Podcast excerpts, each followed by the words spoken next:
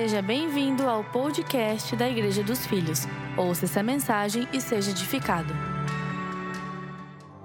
Eu vivi uma história em que mais ou menos um ano de vida, ali pelos meus 20 anos de idade, por mais ou menos um ano, eu fiquei afastado dos caminhos do Pai.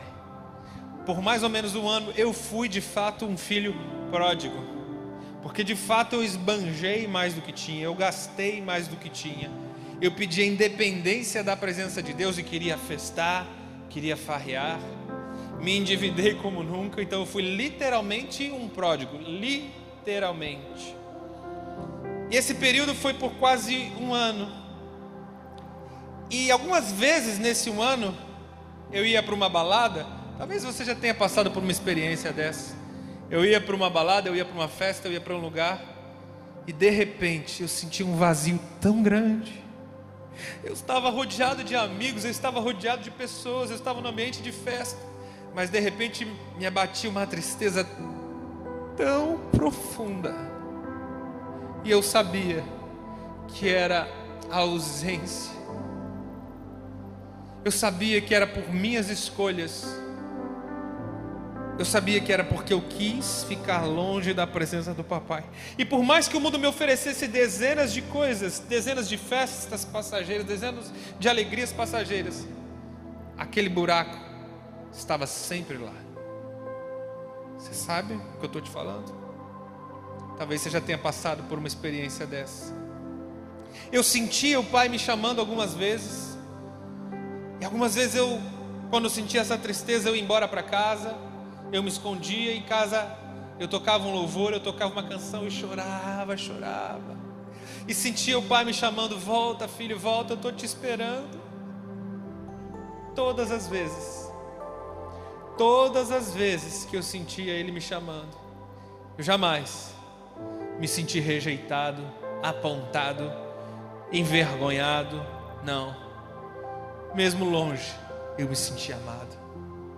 E no dia no dia que eu tomei uma decisão, eu falei: eu vou largar tudo isso aqui e eu vou voltar para a casa de meu pai. Que ele me receba apenas como um de seus servos. No dia que eu pensei, como aquele filho pródigo pensou, eu tive uma das experiências mais loucas da minha vida. Eu senti de fato Deus correndo na minha direção. No dia que eu dei um passo para Ele, eu senti que Ele veio correndo até mim correndo, como alguém que estava morrendo de saudade. E eu fui num show, era um evento de uma banda na época muito conhecida no mundo gospel. e eu não esperava nada, eu só falei: hoje eu vou tomar uma decisão. A partir desse show, eu vou tomar uma decisão. E naquele lugar, um evento público, devia ter mais de umas 4 mil pessoas para mais. Parecia que eu era único. Parecia que eu estava sozinho naquele lugar, eu e o meu pai.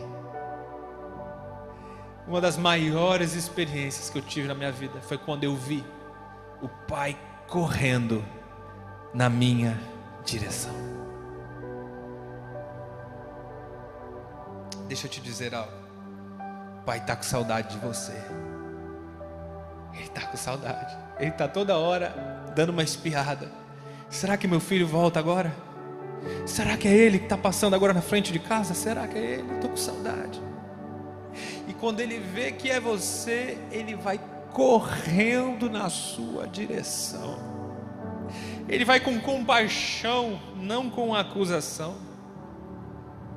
Ele vai com o coração pronto a te perdoar, a te abraçar, a te dar amor, não a dar uma lista de coisas que você tem que fazer a partir de hoje. Não se preocupe com isso.